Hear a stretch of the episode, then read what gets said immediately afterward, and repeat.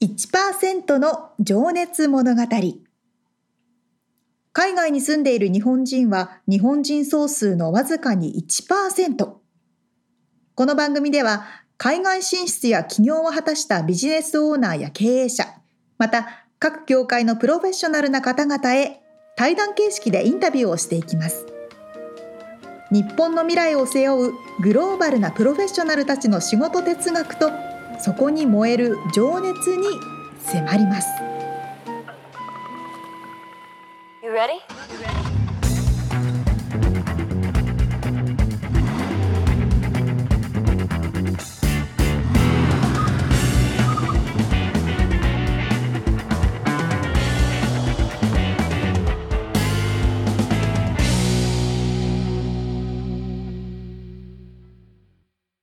こんにちは。こんにちは。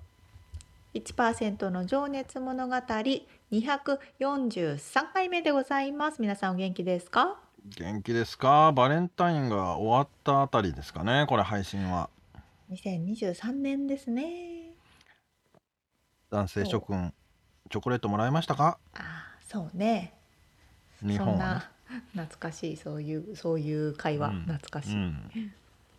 はいそれで今日の小話ありますか？えっと2023年1月に今収録してるんですけどうん。そうこの前すごい雨がお長お続きしましたよね確かに。そうロサンゼルスあんま雨降らないんだけど1週間2週間ぐらいかなこれだいぶね珍しいことなんだよね。うんうんうん長期でほぼ毎日降ってましたよね、うん。2週間ぐらいね。そうまあそうすると何が起こるかとああ。はいはい。みつさんのとこも結構降ったでしょ？降った降った。降ったしもう波がえらいことになってた。海海が。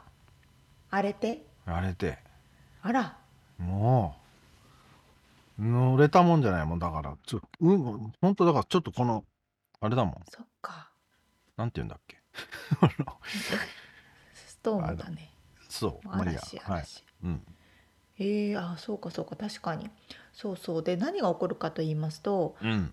まあ、ロサンゼルスの家たちはですね雨用に作られてないわけなんですあよ。あはいはい。えー多分これどこの家も結構おあると思うんですけどあのうちの住んでいるこのアパートメントもですね私うん1階なんですが、うん。家の前家の家の窓の横にこうちっちゃい路地みたいななんていうんですか、庭？ちっちゃい庭みたいなのがあってそこに水がもうブワーっと溜まってたわけですよ。あはけ口がなくて。そうそうそうちっちゃい池みたいになっちゃってあて。あ一応排水溝はあるんだけれどもそんなに降るように想定されてないから。そうだよね。そうなの。みんな見たことない。そう。川だって水が入ってること見たことないぐらいな川ばっかりだから。あ。そうそうそうそうするとですね何ね。が起こるかと言いますとですねその時は問題なかったんですよ。えー雨が止みました。あ3日4日ぐらい経ってからかな。うん。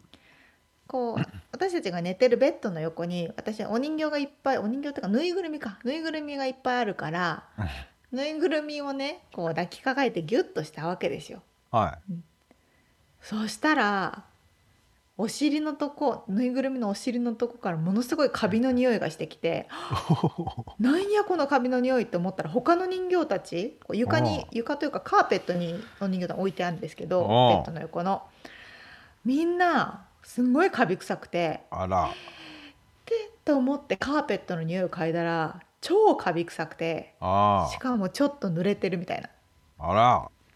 ということはですよこの家の横地面から水がじわーっとカーペットに漏れてきてたということですよ。大変だ。恐ろしすぎる。雨漏りもね俺も前職のオフィスで雨漏りしてたもんね。あやっぱり。あーだからもうほんとそう。沙織ちゃんが言うように雨雨を想定して作られていないのか 忘れてしまっているのか何なんだろうね。だと穴あの本当に。道路に穴ぼこだらけだよね。あれはもうとんでもない高さの穴が開きますからね。やばいよね。ほんマンマンホールぐらいのサイズもっと大きかったりもするけど、そ高さ50 50センチぐらいの穴開いてたりしません？それもねなんつってたか15万個だったっけな？なんかかカリフォルニアだかロサンゼルスだかで、まあ、それだけの穴が開いてなんかえらいことですみたいなニュースになってたよあのポットホールねこう避けて運転するのが大変なんですよね。怖い怖い。でもう横は水たまりもすごいことになってるしさハケがそうそうそうそう。ハケが悪いからさ。そうなのそうなの。まあでもね文句言えないっつうかこ そう。う晴れた天気がいいなっつって言って住んでるからさ。そうなのたまにそうなの。雨降ると。まあそりゃそうだわなと思うんだけど。なんかあの新しい家を見に行った時も、うん大雨だった日なんですよ。あで家見に行ってあうん。あの旦那が最初に何を言ったかって「あ雨漏りはしてないからまあ OK だな」あっていうところをやっぱ一番最初に見てたから。あ してないから OK だね OK だな。直さなくていいなっていうあね。そんなレベルなんですね。いやほんとその辺のあれ日本のあの水は道路のね水はけだったりこうなんつうの綺麗さとかね。いやーすごいやあれは。すごいと思うよね。家とかもそうだけど。いやほんとほんと緻密にね繊細に作られてますから。まあということで水不足はあの良いニうんュース、グッドニュースとしては水不足がだいぶ解消されてうんうんうんうん。ねとかっていうのは言ってたけど何万ガロンだか忘れた何百万ガロンだか知らんけどえらい水が貯蓄され貯蓄でもまだあの全然余裕ですっていうぐらいではないらしいよああの。うんもう枯れ果てちゃってたところにやっとこう半分ぐらい溜まったみたいなぐらいのあれらしいけどまあねたまには降ってもらわないと困りますよね。そうなのよねまあだからそう恵みの雨と感謝するしかないですけどね本当にそうでございます。はあはい。ではでは本編入りますかね。はい。はい。えー毎回一人の方のインタビューを4回に分けてお届けしているこの1%の情熱物語ですが今回はプロダクションマネージャーとミュージシャンでいらっしゃいます山本明宏さんのインタビューの3回目。はい、えー前回までがね鳥取で生まれピアノをやりトランペットをやりブラスバンドで指揮をしてコントラバスをしてみたいなまあかなかなかねあとアメリカ横断の話とか面白かったですけどうん。今回が、えー仕事の深掘りですね、えーまあ音楽にしてもおテレビの仕事にしてもその気持ちの持ちようとかまあきそのね両面テレビの仕事とお音楽の仕事のこの相対性みたいなね話がなかなか面白いんでお。あとモチベーションとかですね。はい。はいはい。聞いてください。聞いていただきましょう。はい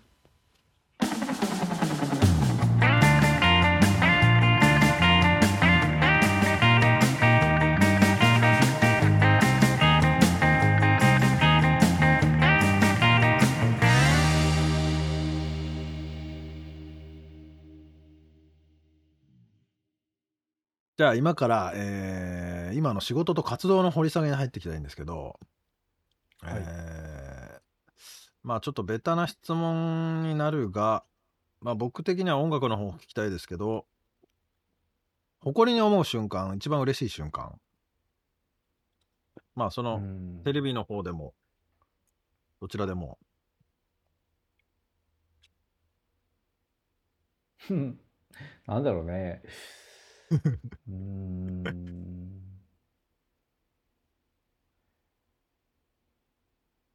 まあ、あるかな。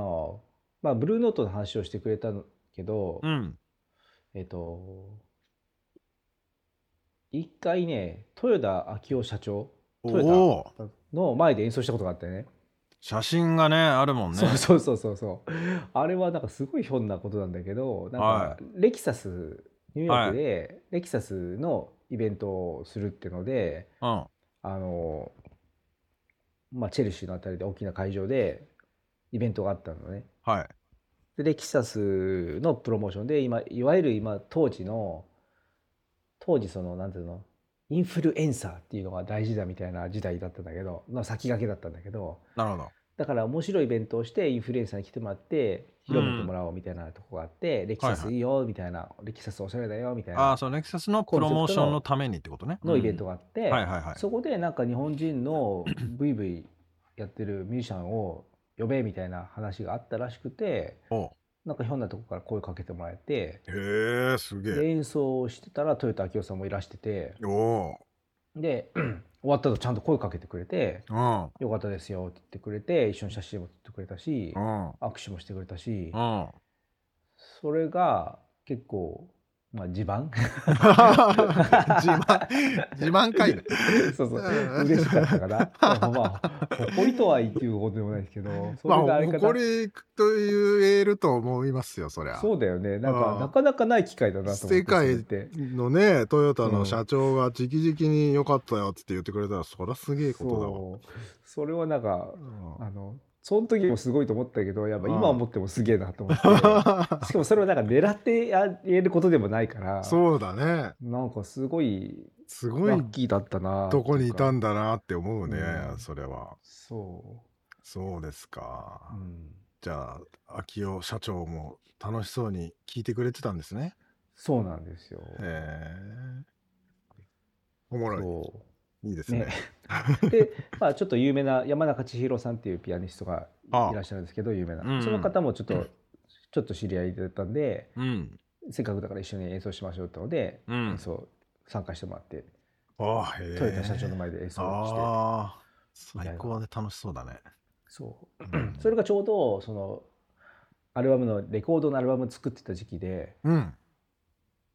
それもなんかね面白い話なんだけどレコードがそれこそなんかな今ストリーミングとかなってるけど音楽が、まあ、で音楽ってデータなわけじゃないですか。CD は音楽のデータなんだけど、はい。やっぱデータじゃなくてアナログでしょっていうのでやっぱレコードって今でもね LP って見直されてるというか、うんうん。あの一時期消えると思われてたけどずっと残ってるし、うんまてるよね。それこそね今の人たちっていうのもそれこそアリシャ・キーズがねそういう今。今今のアーティストもうんうん。配信レコードみたいな、そうだよね。そういうことするじゃん。あのなんか CD の売り上げよりレコードの売り上げの方が多くなったらしいけどね。そうそうそうそうそうそう。そうまさしくあのそういう話。バイナルの方がね。うん。ねバイナル。そうそうそう、うん。アメリカではバイナルっていうのね、うん。だからそのバイナルを作ってもらう機会があってうん。バイナル出したんだけど、うん。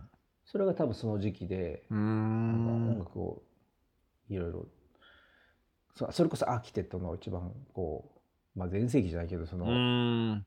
あのガンガン攻めれてた時期だなと思って、なるほどなるほど。あそれ欲しい。それ今度買いに買いに行くわ。今度お 送るよ。あ すげえすげえ分厚くと思う。え持ってる？パイプレイヤー。あプレイヤーはあるよ、うん。あ本当？じゃあじゃうん。あ差し上げますよこれもあそれはじゃあ車で取りに行こうかと思ったけど。冗 冗談だけどね。1週間ぐらいかかる。あでもやったらいいよその。そうだ、だね。うん、さすがにまあでもねこれ以上年取るとできなくなりそうだからやった方がいいよね。そうだよね。うん。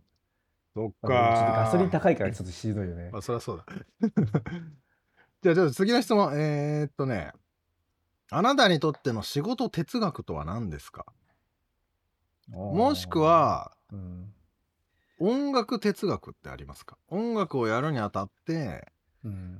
そのポリシーというかあ流儀というかこれは譲れんぞみたいな話とか。あこれちょっとちょっと質問の意図とは違う答えをあしちゃうかもしれないんだけど、うん。多分ここって誰も気づかないところだと思う。うん。気づかないって言っちゃ変だな。誰も、えー違う観点だから面白いと思って言わせてもらおうかなと思うんだけどはそれこそテレビの仕事と音楽の仕事をやってて、うん。音楽っていうのは自分でこう作りたくて作るんだけど、うん。テレビの仕事って単純に自分にとってはお金の収入が高くなるのね。っていうのはテレビって日本のテレビの人が視聴者に向けてうん。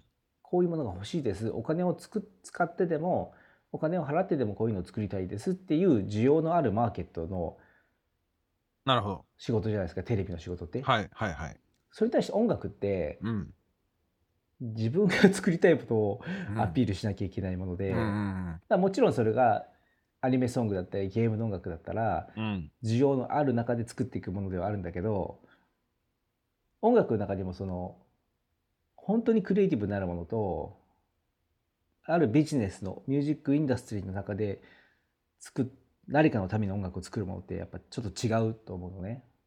うん、例えば映画の中に音楽挿入したいから作ってくださいっていうのと自分がクリエイトしてオリジナルの曲をさあ聴いてくれって出すのと違うってことだね。そうそう全然全然作ち作り方とかうん、うん、あのジャッジメントが違うというかそうですね。と思うのね。うん、でそのテレビに関しては俺なんかそのそもそもあ映像を作るとか自分で作りたい音楽はあ作りたい映像なんだ音楽作りたい音楽はあるんだけど作りたい映像があるわけではなくてあのあそのオーダーが入ったらそれに合わせるってことですか？いや音楽に対しては、うん。あなんだろうな。テレビの仕事はもう依頼されたものをちゃんとやるっていう感じだよね。はい。はい。でただそのクリエイティブになる人の気持ちは分かるからそれをかいくくくってあのこういうふうにやったらうまくいきますよっていう提案ができるなるほど。仕事なわけですよねテレビのコーディネーターっていうのは。はいはい。でリサーチしてもこういうのが欲しいんですよねこういうのだったらできますよと。うんうんでこういう技術があるけどこういうふうに見せたいんですよねじゃあこういうふうにこういうふうに撮ったらいいんじゃないですかと、うん。そのためにこういうセットアップしますよっていうことが。できるわけよね。うん。でそこに自分のエゴはないというかはいはいはい。そこに俺は別に俺が俺で、まあね、いいものが提案できたら嬉しいしもちろんそれでいい撮影ができたら嬉しいし、うんいいテレビ番組というか映像作品だったらそれは嬉しいんだけど、うん。そこにそんなに自分のテイストっていうのがまあ入るわけではないので。うんうんうんうんうんわかりますわかりますそ。こがうんすごく割り切ってるところがあって、はい。で多分そこがなんか高校の時の定期演奏会じゃないんだけどなんか全体的にバランスを見て作るというか、うんお金がいくらかかってうん。どんな人がどういうふうに動かなきゃできなくてできないかとかうん。そういうのが考えられるまあ予算がこれぐらいだからこういううん感じになるよなみたいなのをそうそうそうってことね。うん。っていうのがあの自分に向いてんだなってことに、なるほど。まあ、気づいてうん。で音楽っていうのはそれとはやっぱ違ってうん。あの作りたいものを作るなっていうところがあるのね、だからで今その両方やってるおかげではいはいはいは例えばもう振り切って音楽だけにしちゃうっていう方法もあると思うし、い。うん。やっぱ何度も迷うわけだよねそのテレビなんかもやめてうん。音楽一本でやった方がいいんじゃないかなって思ったりもするし、うん。逆に音楽がそんなにうまくいかない時はテレビだけやっちゃったらいいんじゃないの？もう音楽なんか諦めちゃえばいいじゃんみたいな気持ちもやっぱねこう何年もやってるとうん。まあしんどくなってくるよね。うん。そうそうそうそれこそミツくもね、うん音。楽で今仕事してるのとうん。で音楽俺もずっととあると思うやりながら並行してやってる。まあ今はね、うもう仕事の方になってますけど、ずっとそれはあったよ。そのね その葛藤ってやっぱり音楽やる人多分全員あると思うのね、その辺ってうん もう大ねその、まあ、全員とは言わないか、うんあの超売れっ子にならない限りはなかなかねね。うんうんただ売れっ子になったとしてもそれが多分本当に作れる作りたいものを作るっていうのとうんうん。売れなきゃいけないものを作るのってやっうんぱちょっと違うと思うのね。うん、うん、そうですね。そうだから今自分はこうすごい楽しい音楽を作れる状況にあるなって思ってて幸い。うん。それはテレビの仕事をやっているおかげでなんかこうニュートラルな気持ちであ人がつく喜ぶものってこういうのだろうなでも俺はこういうのを作ってみたいなっていうのがああ、相対的に見れるっていうか、そうなのかな。こう、まあ、両面あるとね、見やすいもんね、それは。うん比較はしやすいし。そうそうそうそうう、ん。なるほど。だからジャズなんか、まあ、クラシック音楽の現代音楽に似ててどんどんやればやればやるほど小難しくなっていくところがあると思うんだけど、そうだよね。う。うんん、なんかおね和音でも音楽理論でこっともっとアウトサイドに行った方がもっと奥が深すぎて沼沼そうそうそうそうそうどこにそこがあるんだろうみたいなね。でしかもやっぱやっぱりそのジャズとかもうん。まあ理想としていうかその追求していく上では過去にやった過去に人がやったことないことをやるのがやっぱりいいわけじゃん。クリエイティブなわけじゃないでもそこって人の理解を超えなきゃいけないところがあるしオーディエンスがついてくるかどうかの際際どいところじゃない。そうだよね。自分らは自分だけが分かってるけどあと誰も分かってないみたいなね。そうそうそうそう。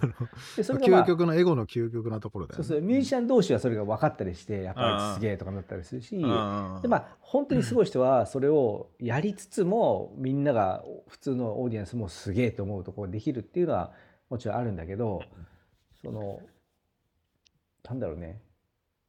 その辺のバランス感覚っていうのかな。なるほどね。が、まあ、身についてそれが良きも悪くもかもしれないんだけど、うん。まあ、だからその両2つの仕事をやってるからこそそこが見えているというそうのがそのな気がポイントだということですね。なるほど。ううんーん。いやー、本当難しいよね。こう、みんうん売れる、売れそうな曲を作った方が売れるんだろうけど、自分がやりたいものも追求しなければいけないし、うん。なんつうか。あとまあね売れせ売れるそうなものを作るのもね簡単ではないし、簡単ではない。うん。ね売れるなんとなくね気持ち悪かったりするしね、うん。そう売れようとしようとするとね、うん。でそこが自然にできるっていうのも大事だし、だって本当にね、あのすごいことやってたとしてもやっぱ誰にも伝わんなかったらそれはやっぱすごくないと思うもん。それをちゃんと伝わるように伝えるからこそ、うんすごいんだと思うんだけど。そうだよね、うん、うんいや難しいですなまあその葛藤にまだ葛藤の中に生きてるわけですね。まあ多分みんなそうなんだと思うけどいつまでたっても。うん。うん、そうね。まあでももしかしたらね、仕事でもね商品開発とかでもうん。あるのかもしれないああると思うあると思う。それは別に、うん、いろんなうん。何の仕事しててもあると思いますよそれは。うん。じゃあちょっと次の質問。えー、あきくんを作ったルーツは何だと思いますか？まあ、あの、なんというのかね、こう、一番影響を受けたものでもいいかもしれないし、うんまあ、原点みたいなところとか。なんだろうね。まあでもい今ねずっと話してきたから全部これが流れで来ちゃっているからうん。これっていうのはないのかもしれないけど、うん。なんだろうね。それは一番難しい質問かもしれないですね。まうんあ、ああ、しんどっていう時に、こう、初心に戻れる場所みたいな。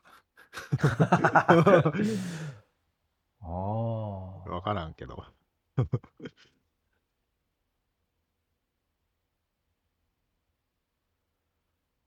うん、今の単純に質問で言えば、うんなんかああもう嫌だとかもう疲れたとかって時に、うん。なんかこうすごい綺麗なバッハとかヘンデルとかのクラシックの音楽聴いた時にうん。あ綺麗だなって思ったりするとかがはあ。なんか癒される癒されるというかあー一番こ平う好きに穏なするかな平穏なとこかな心にこう取り戻すみたいな。うんへえ、だすげえ。たじゃあ。たまにやっぱクラシック聴く、たまにじゃないんだけどあー結構聴いてるけどラジオとかも聴くけどクラシックはいいなってやっぱ思うのかな、へえ。あだから分かった今の質問で言えばうん。言いたかったのはねまあまあ今ので分かったんだけど、うん。クラシックがやっぱ自分の中にもともとあって、うん。あと鳥取っていうのがあるんだよ多分自分の中に。なるほど。で鳥取って、うんそうそうそうふるさとというかそれが これが面白いのがやっぱジャズとか鳥取でやる気があんまりならないんだよね。あの ニューヨークに来るとこう すごいジャズのインスピレーションなるほど、なるんだけどど鳥取だともう海の音を聞いてシサバーンっていうのがそれがもう正解な感じね本海の？どっちかっていうとそうそうそうそう演歌だよ演歌。そうそうそうそう 日本海とかも静かも。だ基本的にすごい静かなのよ鳥取まあってさ。そうかそうかそうだね、街外に出ても車もそんな聞こえないしああ。そんなにガヤガヤしてるしすごいしガヤガヤしてないしまあ静かだよね、うん。確かに音楽ってそういう土地から生まれた音楽はやっぱそこで聴くのがいいのかもね、そうそうそう。演で奏するのは。うん。それとあとそのやっぱ閉ざされたこう鳥取の人付き合いの感覚が自分の中にやっぱあってなるほど。なんか出る杭を打たれるとか、うん。この恥ずかしいとかっていう気持ちがやっぱり自分の中にすごい今でもなんか根本的にあって、まあこう地方特有のなんかそうそうそう。あれね。そうそうエグザクトリーそうそうそうそう、はい。それと それが良くも悪くも自分の中にあるんだろうなと思って、なるほど ううん、ーん。その、うん、いいのか悪いのか分かんないけどそれとクラシック音楽とかなんか自分を大元にはなるほど。あるんじゃないかなとはうーん。思うかな。質問の答えといいのかどうかいやななってると思いますね。面白い。うん。じゃあちょっともう一個だけえー、今のあきくんを引っ張っているモチベーションは何ですか？これまた難しいよね。なんだろうね。まあこのね家族のうんもうねできてまあこうね守るべきもの増えうん。うん。そうでも音楽ってやっぱり、まあ、モチベーションなんですかって時に結局音楽のモチベーションになっちゃうと思うんだけど、はい。そのそうテレビの仕事に関してのモチベーションっていうのは別にそんなまあきっちり仕事をするみたいなきっちり感じかな仕事をするとか、うんうんまあ、いい作品を作るとか、まあ、はい。喜んでもらうとかっていうのはあるけど、はい。まあ、モチベーションが必要なのはやっぱ自分の中で音楽を続けるとかはい。作り出すとかうん。それこそ夜中にもう眠いのにうん。寝ないで何かを作るとかっていうのはうん。本当にモチベーションが必要で、そうだね。うん、別にやらなくてもいいっていうかなんつうか。そうそうそうそうそう。別にね。やらなくても誰にも責められないんだけど、でもやらないともう消えてしまうっていう恐怖があ。るというか、あうん、でもあれかな。一番のモチベーションはいまだにあれだな。自分の音楽をたくさんの人が聴いてくれるようになったらいいなっていう気持ちかもしれない。それっつうのは、うんまあ僕もバンドをやっててやっぱり人前でガーンってやってみんながわーって言ってくれるのは気持ちよかったなとかああるんだけどその、今あきくんが言った聴いてほしいっていうのは CD がいっぱい売れたらいいしいいなとか、うん。まあ、ストリーミングの数なのかうん。まあそのライブで目の前のお客さんの顔なのかってどのあたりなんですか？全部ですか？ライブはもっとできるといいなと思うし、やっぱそのライブでの楽しさは、うん。やっぱもうなんつうのそこでしか生まれないものだから、うん。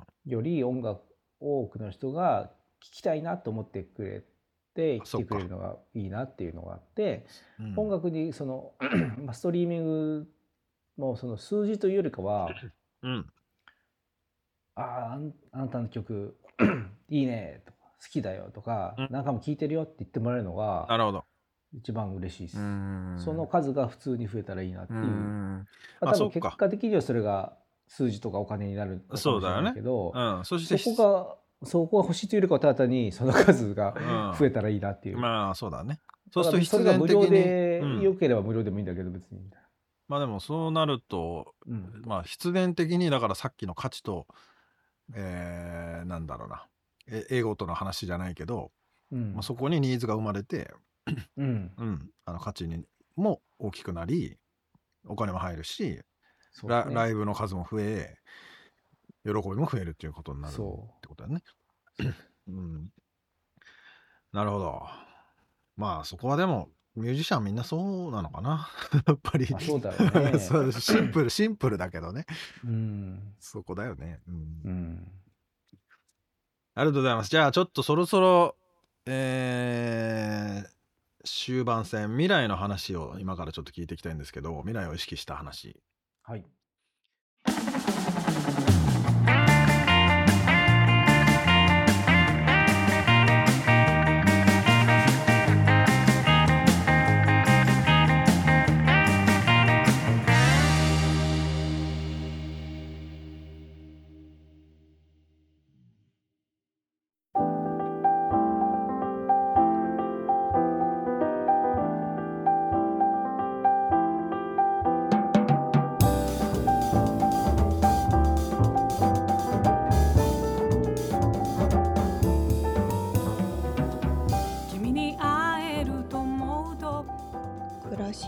ってたまにね聞きたくなるなってああそう。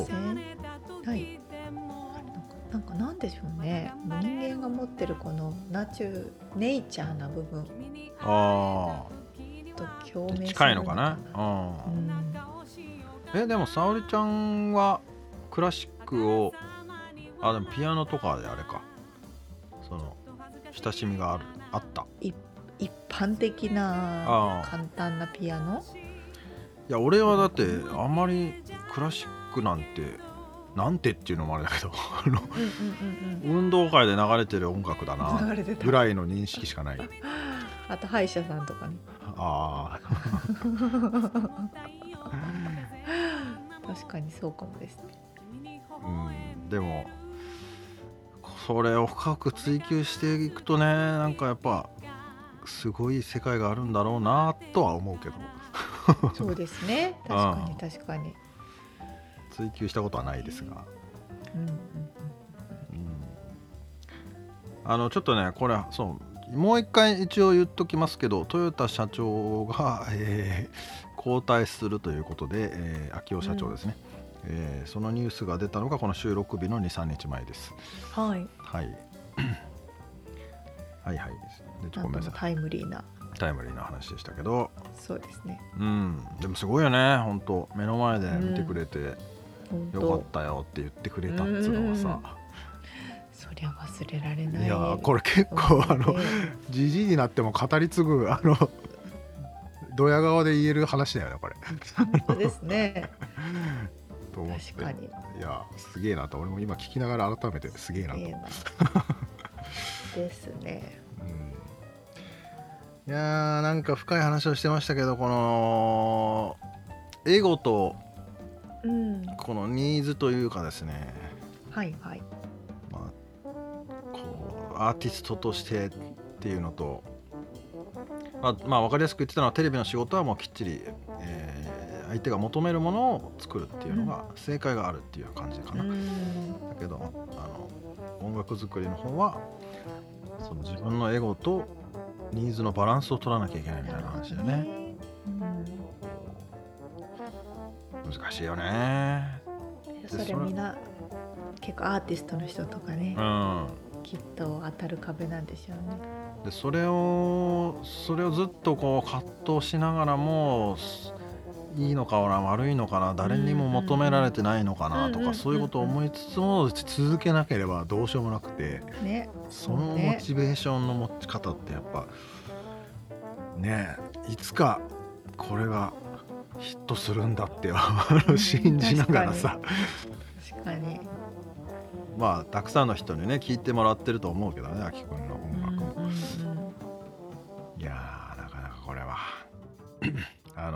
言ってたけど誰もややらなくっても誰も文句を言わないことをずそうね。ずっとやるっていうのはなかなかそれはすしんどいね。ごいこと。本当そう 本当そう。いねやパッションだなやっぱり。いやほんとそうなのよ。これがパッションなんだよね、どっから出てくるのか知らんけど。そうね。本当そうですね。それを追求したいですけどね僕は、いやうんそれってやっぱ継続するっていうのはすごいことですようねん、でもまあそれを信じうん切ってあげないとね。そうそうそうそう。やめたらそのあれはないわけで。ただいつまでやればいいんだこれみたいなね。確かに確かに。そのね誰にも強要されてないから自分で責任取るしかないしね。でもあとこのやらないと消えてしまう恐怖っていうのもね言葉にしてましたけど、おまあ、それはそれでやっぱ使命感というかさ自分の中で何かしら俺がやんなきゃみたいなとこもあるんだろうなみたいなね。ーそうですね。うん。とかこれをやめてしまった時の自分の空っぽさみたいなね。確かに。うん。まあなんかアーティストの話が多いか最近。そんなことないかかねそんな感じもするけれども。うんそんなことないかまあ面白かったですね。これで次回が最後ですね。そうですね。次回がなので例によって未来を意識したお話えーまあ奥様がねどんな風に旦那さんを理解しているのかとかね理解しているというかその活動をねとか、えー、なんやろうなとまああのライブ、えーすごい盛り上がったライブの話とかね。うん。あと子供の未来とかね。うん。そして例によってあれですわ。思い出の曲とエピソードを聞いて。なるほど。これもまたミュージシャンにそれをね聞くのも面白かったですけど。ああいいですね。はいそんな感じです。楽しみにしてます。はい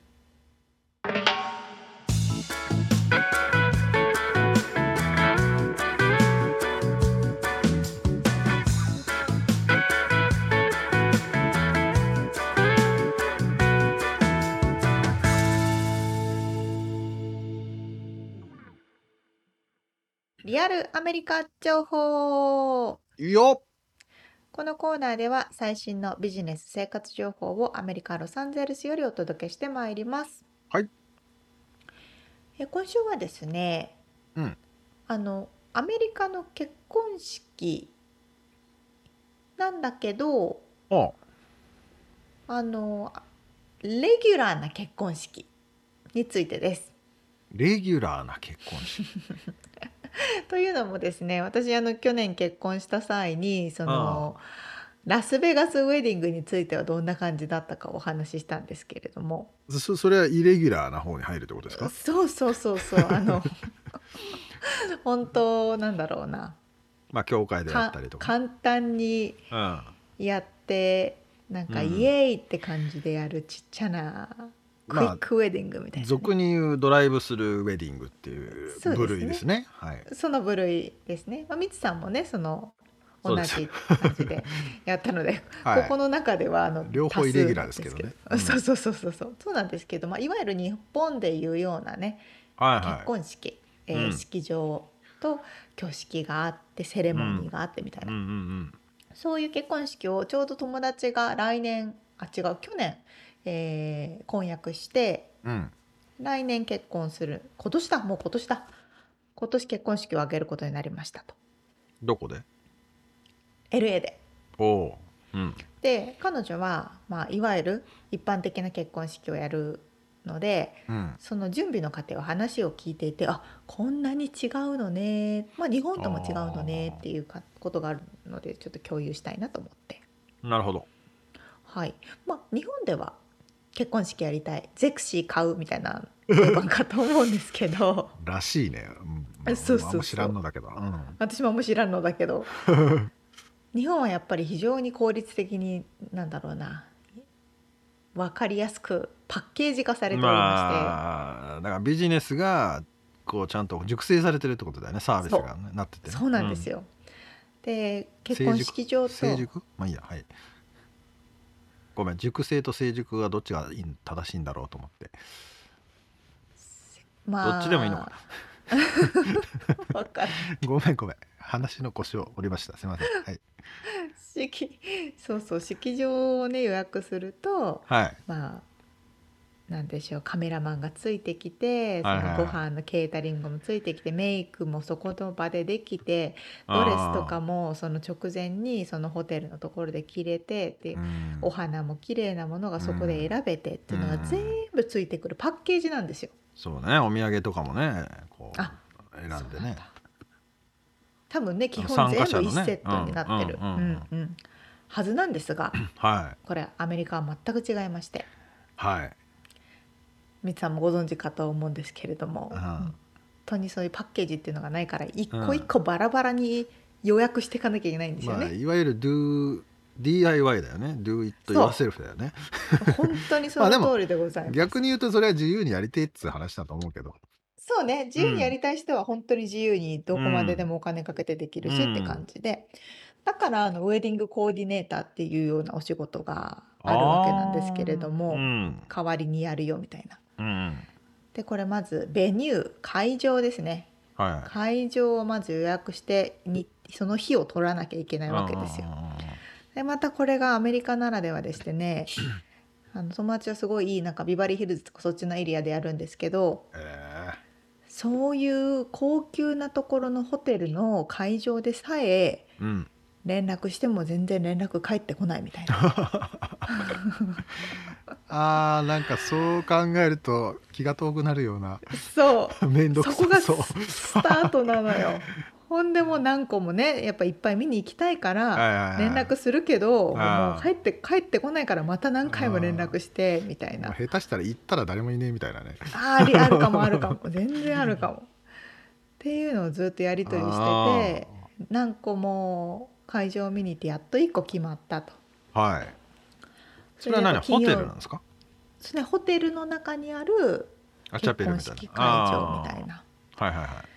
やっと日程が決まったよって言って、まあ、金曜日は安いけど土曜日は高いとかね。まあそれは日あるねあるね本も同じなのかな。ううんうん。で会場が決まったって言ったら、まあ、秋ぐらいにやるから半年以上先ではあるんですけどうん。次写真フォトグラファーを予約しなきゃ、カメラグラファーを予約しなきゃ、はいはいはえーメイクさんを予約しなきゃいうん。ドレスを買わなきゃうんっていうのはまあわかるんですけどあとねお花がすごい大変なんですって。あ当日の？おえお花って思ったんですけど会場って大体ねいろんなとこに花束があったりとうか、ん椅子に各テーブルに花束があったり。あデコレーションね。デコレーションでうん。花束のこのゲートが作られてたりとか。はいはいはいああいうのもねホテルからついてこないから。おー自分で手配しないといけないと。そう自分でお花屋さん探して交渉してこういうデザインにしたいって言って見積もり取ってなるほどね。でその日予約して。はいはっていうお花屋さんになんまたそれもいろんなところに電話して連絡返ってくる返ってこないがあって。しかもなんか心配になっちゃうよねこっちは。そんな先にだとさ予約したけどさえそんなの聞いてねえよとかって余裕で言われそうだもん。言いそうやな。もうその時の人いいないよみたいな。ね何のこと？って言ってね。そうそうそうそうそういうのがあってこう、はい。ベニューを決めてお花を決めてでカメラフォトを決めてでメイクさんも連絡したんですって。この人がいいなっていう人を見つけたから、うん。そしたら「あもうその日埋まってるよ」とか言われて。あら。うーんそうなんだ。すごいね。半年先でもやっぱ土曜日とかだとね。ああそっかそっか。そうそうそう。で埋まってて「えーどうしよう」とか言ってこうバタバタバタってやって今ドレスを見に行ったりしてるって言ってて。うーんじゃあドレスも購入するんだね。ドレスもね結構購入するみたいですよこっちの人は。購入しても本当どうするんだろうって思っちゃうけど。うん、ずっとタンスの中にあるわけでしょ。タンスタンスはないかもしらんけど。クローゼットの中に。売ったりしてる子は聞いたことあるかな。あ買ってきて中古で売ってみたいな。あまあもしくは生まれか娘が生まれた時に着るとかあるのかいるのかな？ね。デザインもサイズも違うしみたいなな、ね。うん。まあ。ままあ大きい家ってねタンスというかクローゼットがすごい大きい家もいっぱいああるから。そうですよね。まあまあまあって感じなんですけども。ああなるほど、まあそんな感じでああの今一生懸命やってるからあ楽しみだなと。思ってうんどんな感じになるのかなって思いながら見てるんですけどね。あなるほど。であの日本とこれ一番多分大きく違うのが金額でして、お日本はですね出席者の方々みんな3万円とか5万円とか。ああご祝儀がね。ご祝儀を持ってきてくださいます。はい。でそれで結構賄えるわけですよ。それを予想してあれしないといけないもんね。そうそうそう。アメリカご祝儀制度ございません。うん全部お支払いいただくという形でございます。まあでもあのウィッシュリストってあれあるんじゃない？あのああそうね。ドネーションじゃないけどこれ買ってほしいこれ欲い。しいっていうリストを先にね、用意しといてそうそうそうあそう。俺これなら出すよみたいなねうんうんうんうん。あるみたいですけど、うんでもやっぱ普通にやっても500万ぐらいはかかるって言ってたので、えー、マジで？普通じゃないでしょそれは普通に、かねあここら辺の LA で。あはい、そう。ビバリーヒルズとかはもっとかかるけど日本円でしたら500万円ぐらいででテメキュラとかワイナリーの方のちょっと離れたところに行くと安いからうん。それで400万ぐらいなるほどね。で収まるかなって言ってた。300万400うん。万っていうことでした。それはお大イベントだもんね。そうなのそうなの。大イベントだからそうそう、余裕がなきゃそんなことはできませんが。まあ、1年ぐらいはやっぱそれちゃんとね準備をかかけいてやーその時間的もそうだけど経済的余裕がないとさ。そうね経済的にもそうですね。うん、それはイコールかもしれませんけど。うんうん。そうまあそうかもしれないですね。うー、ん。そんなような楽しいイベントが待っておりますって感じです。そっか。まあでもコロナもね終わっそうそうそう。終わってっつか。うん。こうねまあみんなが集まれるようになったしね、うんそうなんでございます。本来あるべきそういうのはねみんなでワイワイと祝うべきなので。うん。なんかやっとそういうそう。やっとね。話題が増えてきたなって感じですね。よかったなって感じはしますけれど。も、はい。ということでリアルアメリカ情報でした。はい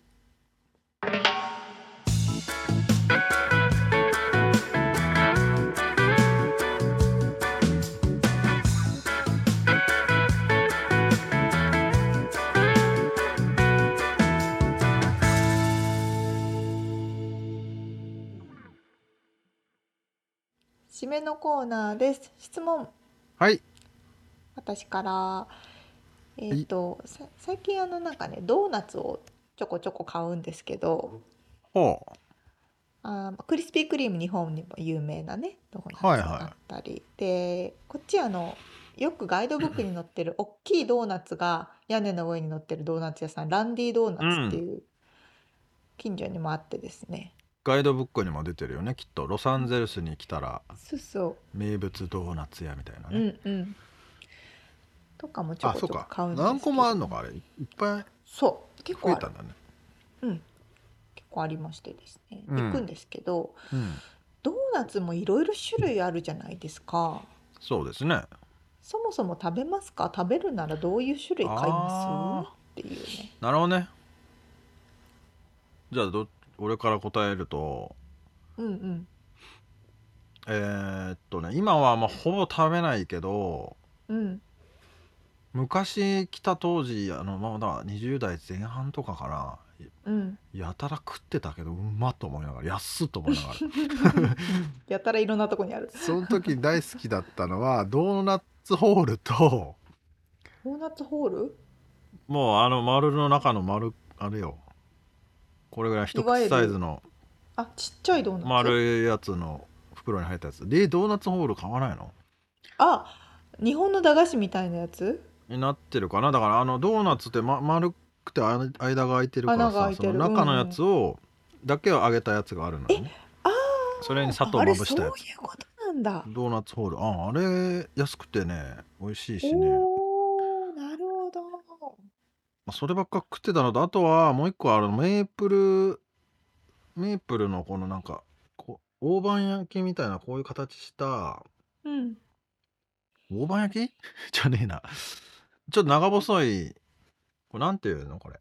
小判の伸ばしたような形したのに上にべちゃってクリーム塗ったやつあるじゃん、メープル。知らないそれ？知らない。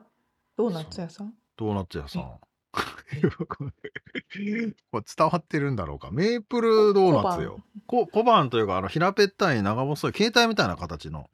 へえ知らない。えー、俺定番俺の中ではもう定番なんだけどねそれ。嘘。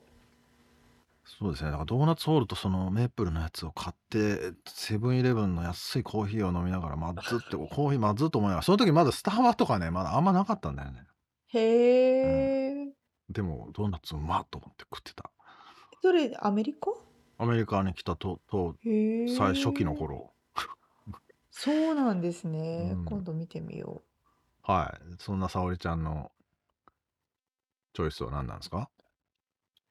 う私はあの一番シンプルなやつしか食べないんですけど。何だったっけ？グレイ、えーと。グレイズド？あーはい。あのただなんですかね。ただ白白いただ砂糖。白い砂糖がかかってるあやつなんですけどあの日本にいる時よくミスドに行ってて、あはいはいはい。ミスドではフレンチクルーラーとか食べてたかな。あー美味しいよね。そうなの。甘すぎなくて美味しいんですよ そうだよ日ね本そうなのよね。こっちはもう甘さがもう半端じゃないからね。尋常じゃない甘さだからそうそうそうそう。いやー俺さミスドがねあのポン・デ・リングとかをうん。発売開始する前にもアメリカに来てるのね。あら。そうなのよ。だからポン・デ・リングがやたらうめえっつうことは何回か聞いてまあ帰ってちょっと食ってみたりはするんだけど。あでも最近出てきたね、ポン・デ・リング系のやつね。似てるやつがアメリカでもすごいブームになってましたね。餅餅ドーナツみたいな感じのうんネーミングですけどね、うんうんまあでもミスドうまいよね。うんうまいんですよ。そういうのはないもんねこっちはね。ああいうなんかねちょっとちっちゃめで甘さ控えめなのとかないですよね。あんなの味がしねえって言われそうだもんねアメリカでそうそう。なんでこんなちっちゃいんだってね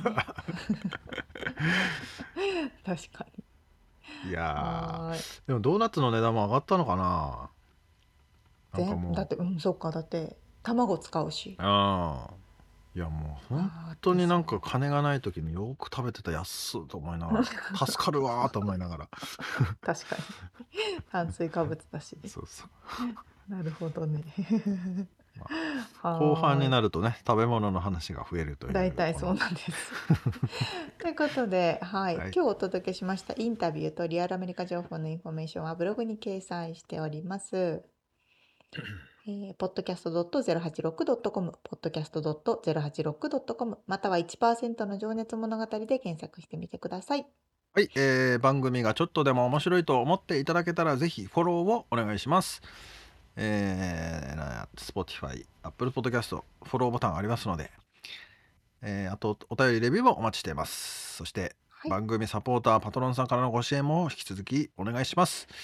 詳細はウェブサイトを見てね。ということで、今週も聞いてくださってありがとうございました。ありがとうございます。また来週お会いしましょう。もうすぐ春だ。